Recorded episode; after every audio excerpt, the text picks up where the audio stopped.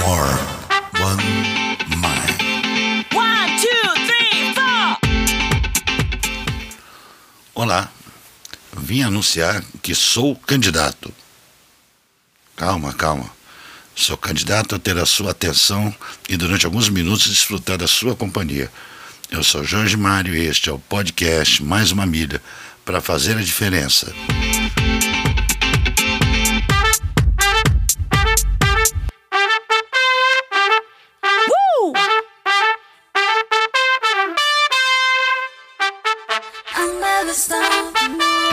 Nosso episódio número 11, intitulado Quem Somos Nós?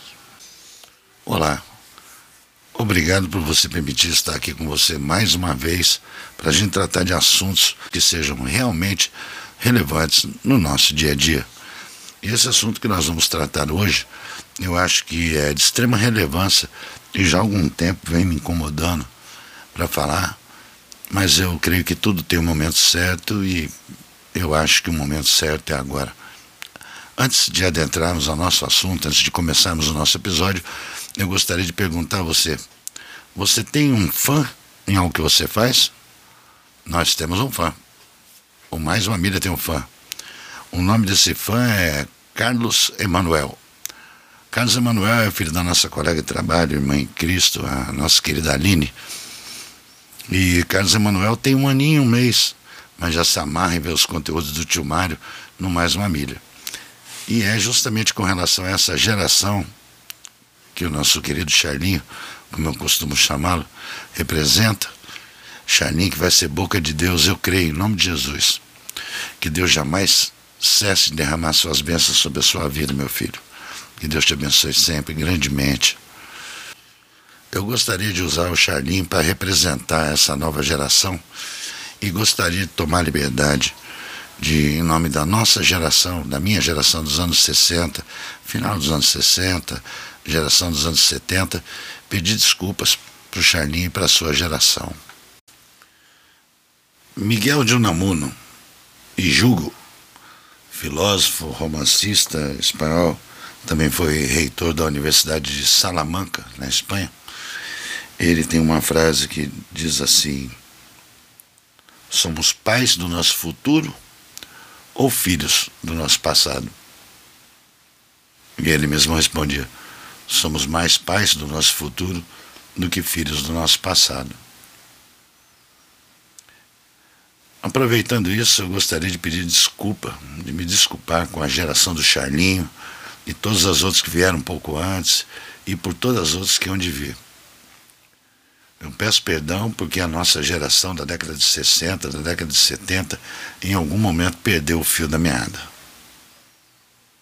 Não sei quando foi. Não sei se foi pelo fato do Brasil ter aparecido na Segunda Guerra e todos começaram a achar que o Brasil era importante no cenário mundial.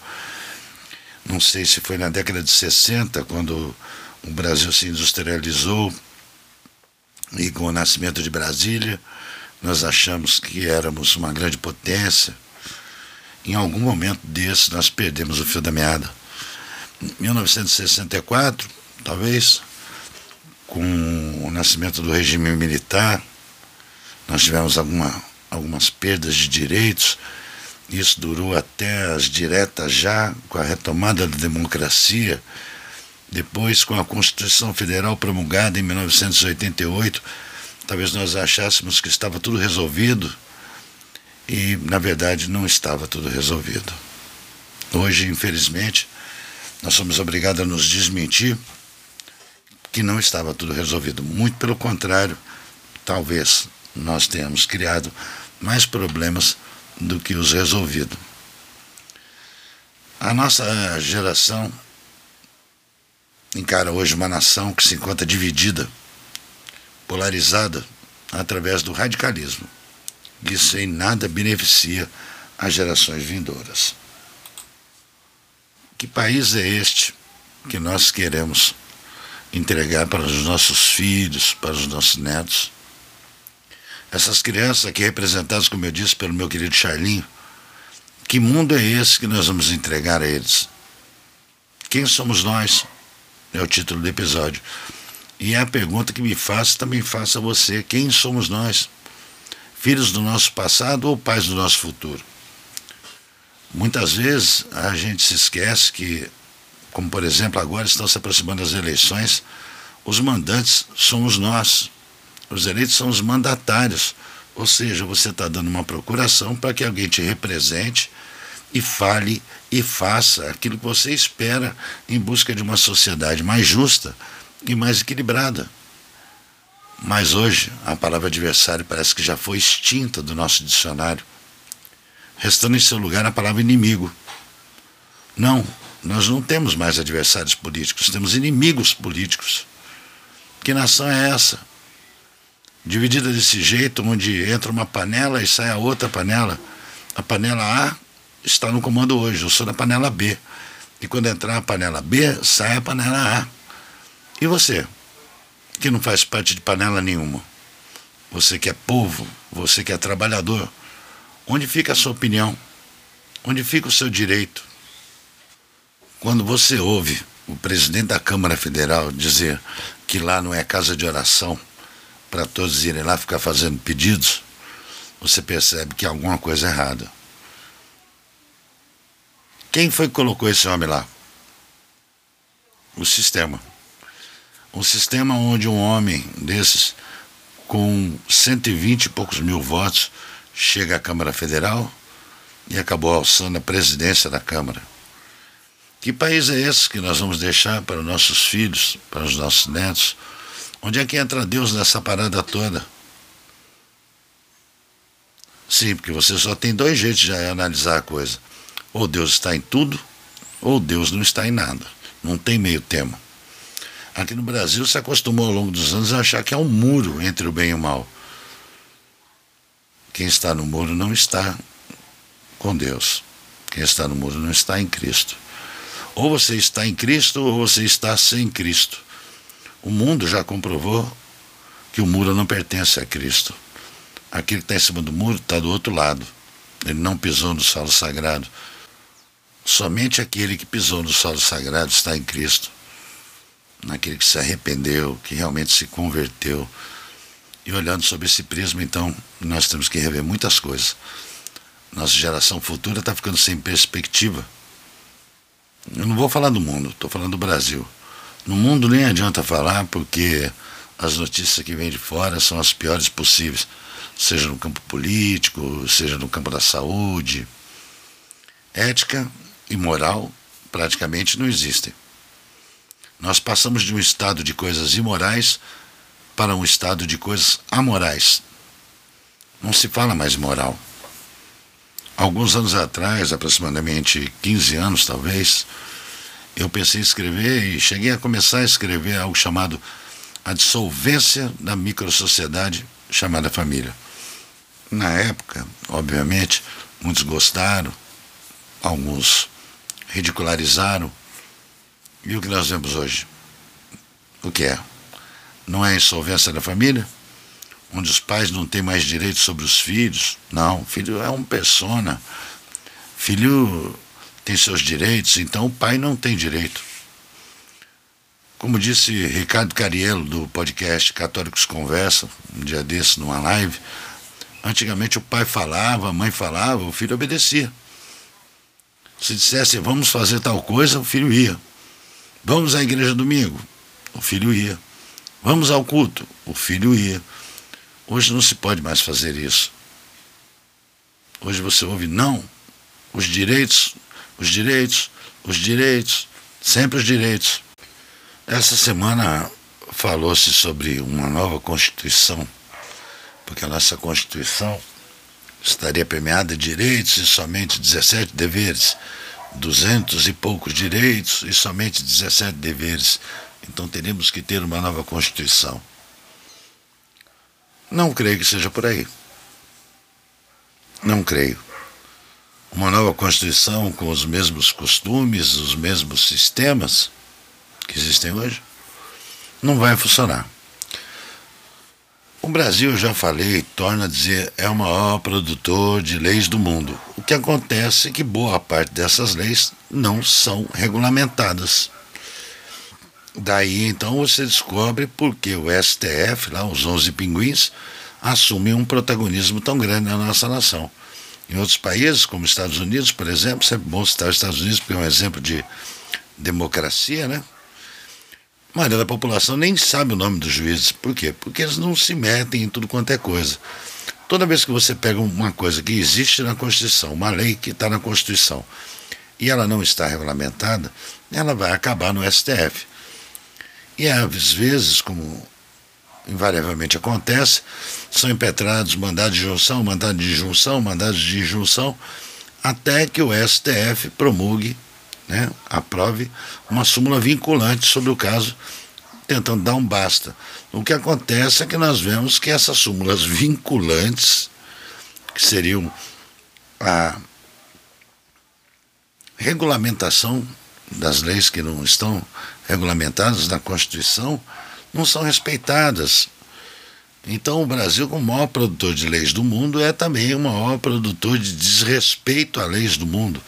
Nós temos leis para tudo quanto é tipo de coisa. E você descobre que tem alguma coisa na Constituição que é lei e você não tem como aplicar no seu dia a dia.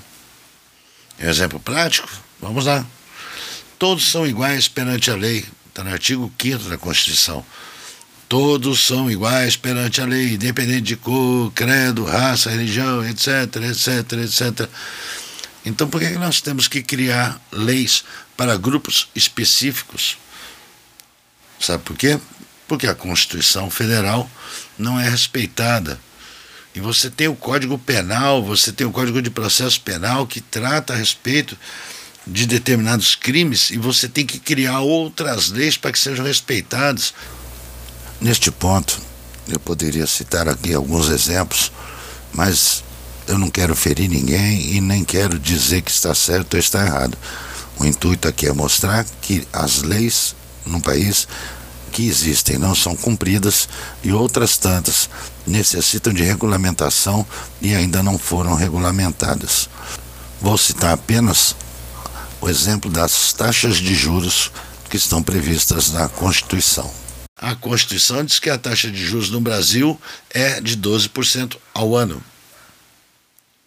12% ao ano daria menos de 1% ao mês. E o que, é que nós vemos hoje? Taxa de juros de 8, 9, 10%. E quando abaixa disso, há uma comemoração efusiva. Abaixamos os juros. Ué, mas a Constituição não disse que era 12% ao ano? Você me entendeu? Então nós teremos que ter as leis que previstas na Constituição regulamentadas e o respeito às leis ordinárias, fazer com que se cumpra as leis que não são cumpridas. Nós temos em nossa Constituição mais de 250 artigos e mais de 90 artigos nas disposições transitórias. A Constituição brasileira, ao longo desses 32 anos, já sofreu 116 reformas no seu texto original. A gente gosta tanto de, de tomar como exemplo os americanos, né? A Constituição americana tem sete artigos e 27 emendas. E tem 230 anos. A nossa tem 32 anos. Eles tiveram 27 emendas em 230 anos. E aí você pode estar se perguntando, nossa, mas por que essa diferença? Essa diferença se deve porque aqui é uma república federativa. Lá é uma confederação de estados. Há uma diferença singular entre as duas. Lá as leis estaduais funcionam.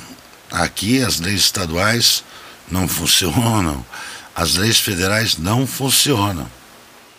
Então o que acontece? No Brasil, após esse período do regime militar, com a promulgação da Constituição de 1988, foi mais ou menos como você soltar um cachorro que foi criado em apartamento no meio da rua.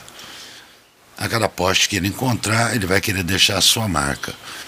Então, o que ocorreu é que nós fomos nos enchendo de direitos, direitos, direitos, direitos, e nos esquecemos que o seu direito vai até onde começa o meu. Quando você começa a inserir direitos onde não existe, por exemplo, direito pelo simples fato de ser minoria. O fato de ser minoria não gera direito. O que gera direito é você ter perdido direito ao longo do tempo, por exemplo, e estar tentando reconquistar os seus direitos perdidos. É óbvio que existem grupos que têm tido seus direitos aviltados, então às vezes há necessidade de se fazer uma legislação própria, específica para esses grupos, mas não pelo simples fato de requerê-los já se considerem detentores desse direito. E a essa altura do campeonato você já deve estar se perguntando onde é que entra o ponto de vista cristão nessa história toda. Então fica comigo que eu já vou te explicar já já. More One Mind. One, two, three, four. Você está precisando de ajuda para a criação da sua identidade visual, do seu logo, da sua logomarca, do gerenciamento da sua rede social? Eu recomendo que você procure rogeriosoares.design no Instagram. O Rogério é um profissional comprometido com a excelência em tudo que faz e tem nos ajudado muito aqui no Mais Uma Milha para fazer a diferença. Inclusive a nossa logo, a nossa logomarca, foi ele que fez. Está precisando de ajuda? Rogério Soares.design. Procura lá no Instagram. Você não vai se arrepender. Você percebe que a coisa está ficando fora de controle quando o que você fala é ouvido de forma diferente quando você diz assim, sou hétero, e a pessoa do outro lado ouve, você é homofóbico. Quando você diz, eu sou branco, e a pessoa do outro lado ouve, você é racista. Existem vários casos assim, muitos casos assim. E eu gostaria de convidar uma reflexão, uma reflexão bíblica. Bom, então vamos lá. Se nós vamos fazer uma reflexão bíblica, eu sugiro que vocês estejam com a Bíblia em mãos. Se você não tiver uma Bíblia, você pode abrir uma Bíblia no seu browser de internet, no seu navegador. Existem várias versões. A versão não vai diferenciar tanto porque o conteúdo é o mesmo. Há alguma modificação com relação às palavras trazidas para um vocabulário mais moderno, mas o conteúdo é o mesmo. Quem tem um pouco mais de intimidade com a Bíblia, está mais acostumado a manuseá-la, facilmente vai perceber que nós estamos vivendo aí os dias próximos ao Apocalipse. Quem estuda um pouco de Apocalipse, quem estuda um pouco de escatologia, consegue facilmente identificar. Se você é cristão, eu gostaria de sugerir a você que se posicionasse. O momento é de posicionamento dos cristãos é um momento de oração mundo, nosso mundo precisa de muita oração. E se você não é cristão, eu oro por você, pela sua vida, para que a palavra de Deus toque no seu coração e você perceba que as palavras contidas neste livro sagrado não são meras palavras. E para isso a gente vai fazer aqui uma abordagem de alguns tópicos, só para completar aqui o que a gente está dizendo. Judas Iscariotes era uma das pessoas que mais amava Jesus. Era uma das pessoas que estava sempre mais próximo de Jesus. E por que Judas o traiu? Judas o traiu porque Judas queria que Jesus fosse o líder político, queria libertar o povo judeu do Império Romano. Jesus não tinha vindo a este mundo com um propósito político. E ele disse isso a Judas. Então Judas tentou uma forma de dissuadir Jesus desse pensamento, achando que vendê-lo para os romanos iria provocar um confronto, e nesse momento de confronto, Jesus assumiria a postura política que os judeus esperavam. Eles esperavam que Deus enviasse o Messias político. E não era esse o caso. Jesus não era um, um Messias político. E aí acabou do jeito que a gente já conhece.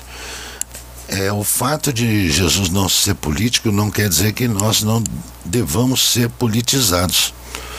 Nós temos que entender o mundo que vivemos e se nós quisermos avançar a favor do bem, da moral, dos bons costumes, nós devemos ter posicionamento sim. Agora eu vou falar aqui uma passagem do livro de Paulo, na segunda carta aos Coríntios, no capítulo 12, no versículo 9 em diante, ele diz assim: Mas ele me disse: Minha graça é suficiente para você, pois o meu poder se aperfeiçoa na fraqueza. Aí Paulo completa: Portanto, eu me gloriarei ainda mais alegremente em minhas fraquezas, para que o poder de Cristo repouse em mim. Por isso, por amor de Cristo, regozijo-me nas fraquezas, nos insultos, nas necessidades, nas perseguições, nas angústias, pois quando sou fraco é que sou forte. O que Paulo está querendo dizer com isso? Que nós devemos confiar que Deus está sempre conosco e nos dando direção. Precisamos estar em sintonia com Deus. Precisamos ter intimidade com Deus. Na carta aos Romanos, no capítulo 12, versículo 2, algumas versões modificam as palavras, mas o sentido é o mesmo. Não vos conformeis a este mundo, não vos amoldeis ao padrão deste mundo, mas transforme-se pela renovação da sua mente para que sejam capazes de experimentar a boa, perfeita e agradável vontade de Deus. Eu lembro nesse ponto de uma pregação do pastor Maurício Fragali, que eu ouvi há mais de 10 anos atrás, que ele falava que o cristão querendo se amoldar ao mundo é como se ele quisesse enfiar um quadrado no buraco do triângulo. Não vai entrar. Não vai entrar. Vai ficar todo torto, não vai entrar. Se você é uma nova criatura, se você está em Cristo, você não tem como se amoldar a este mundo. Nós temos que renovar nossa mente, ou seja, estamos em sintonia com Cristo, buscando a Cristo a todo momento através das nossas orações, dos nossos louvores e da nossa adoração, para que possamos ser a diferença que queremos ver nesse mundo. Como eu sempre digo, né? Mais uma milha para fazer a diferença. Nós não fomos chamados para ser diferentes, nós fomos chamados para fazer a diferença. Em João 16, 33, tem uma das mensagens que talvez seja uma das mais bonitas que tem na Bíblia, né? Porque quando diz assim: Tenho-vos dito isto, para que tenhais paz em mim. No mundo tereis aflições, mas tende bom ânimo, eu venci o mundo. E alguns anos atrás eu vi uma versão, provavelmente na versão amplificada, que é em inglês, que estava escrito assim: no mundo tereis aflições, mas tem de bom ânimo, pois por amor de vós eu venci o mundo. Por amor de vós eu venci o mundo. Jesus está nos dizendo. Então temos que ter fé, temos que estar em constante oração, preparados para o que vier pela frente, pois em Cristo o nosso coração vai descansar. More, one mind.